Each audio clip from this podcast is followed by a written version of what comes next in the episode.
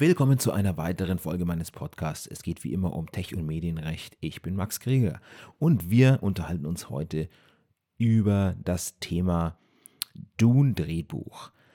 Eine Gruppe von Menschen hat dieses Drehbuch bei Christie's für 3 Millionen US-Dollar ersteigert und dafür anschließend in den sozialen Medien, allen voran Twitter, eine riesengroße Häme geerntet. Was war passiert und warum war das so ein Fail? Ihr alle kennt wahrscheinlich Dune, dieser Science-Fiction-Roman von Frank Herbert aus den 60er Jahren.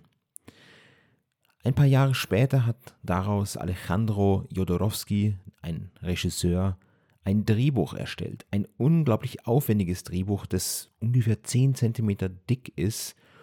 Davon existieren rund 20 Exemplare auf dem Markt weltweit und immer wieder mal steht eins zum Verkauf.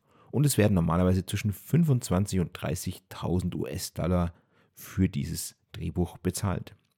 Und kürzlich gab es wieder eins dieser Jodorowsky-Drehbücher, innen mit tollen Zeichnungen und Skizzen, das übrigens ein Meilenstein war und kultig ist und auch als Grundlage aller weiteren Science-Fiction-Filme wie zum Beispiel auch Star Wars gilt.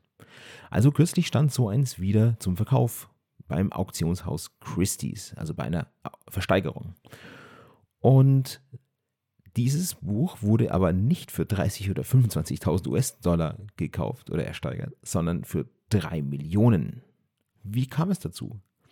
Nun ja, ein DAO namens Spice DAO hat sich gedacht, wir machen eine ganz besondere Aktion. Vielleicht zunächst mal, was ist ein DAO?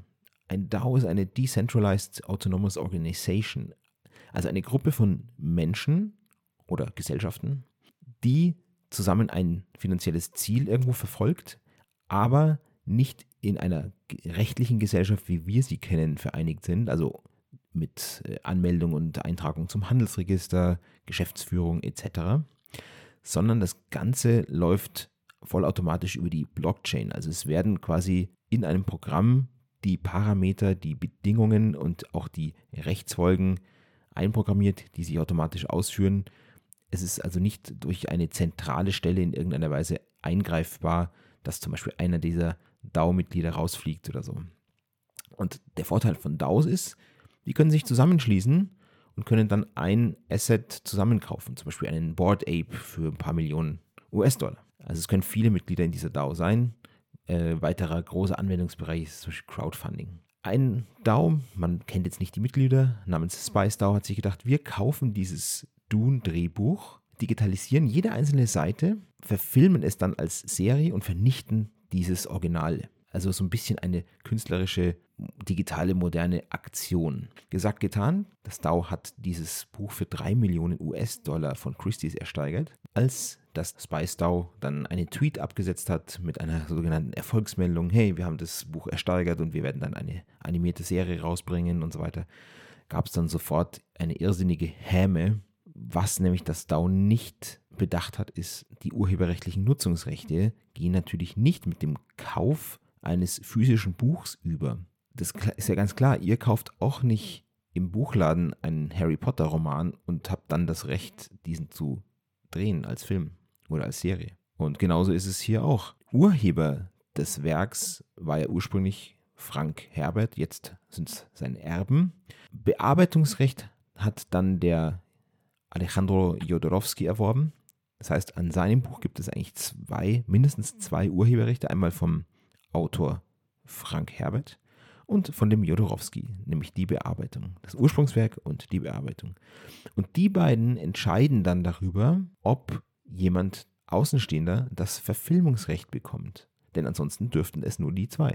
Mutmaßlich haben die aber das Verfilmungsrecht längst monetarisiert und verkauft, sodass das DAO überhaupt nicht in der Lage ist, dieses Filmrecht zu erwerben. Das DAO müsste also dann zum jeweiligen Inhaber des Verfilmungsrechts gehen und sagen, hey, wir wollen dies und jenes machen, was kostet das? Natürlich ist dann die Idee, das Buch zu vernichten, nachdem es digitalisiert wurde und nachdem jede einzelne Seite als eigenes NFT gemintet wurde. Ja, über die kann man sich streiten. Äh, ich finde es nicht gut. Warum sollte man sein Original vernichten?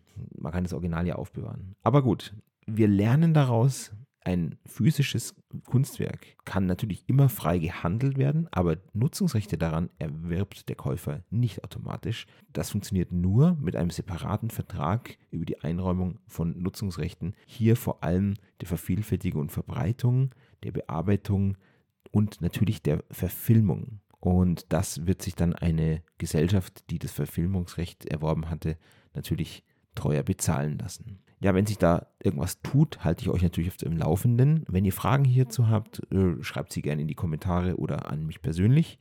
Ich freue mich immer und beantworte sie gerne. Ansonsten danke für eure Zeit und ja, bis zum nächsten Mal. Ciao.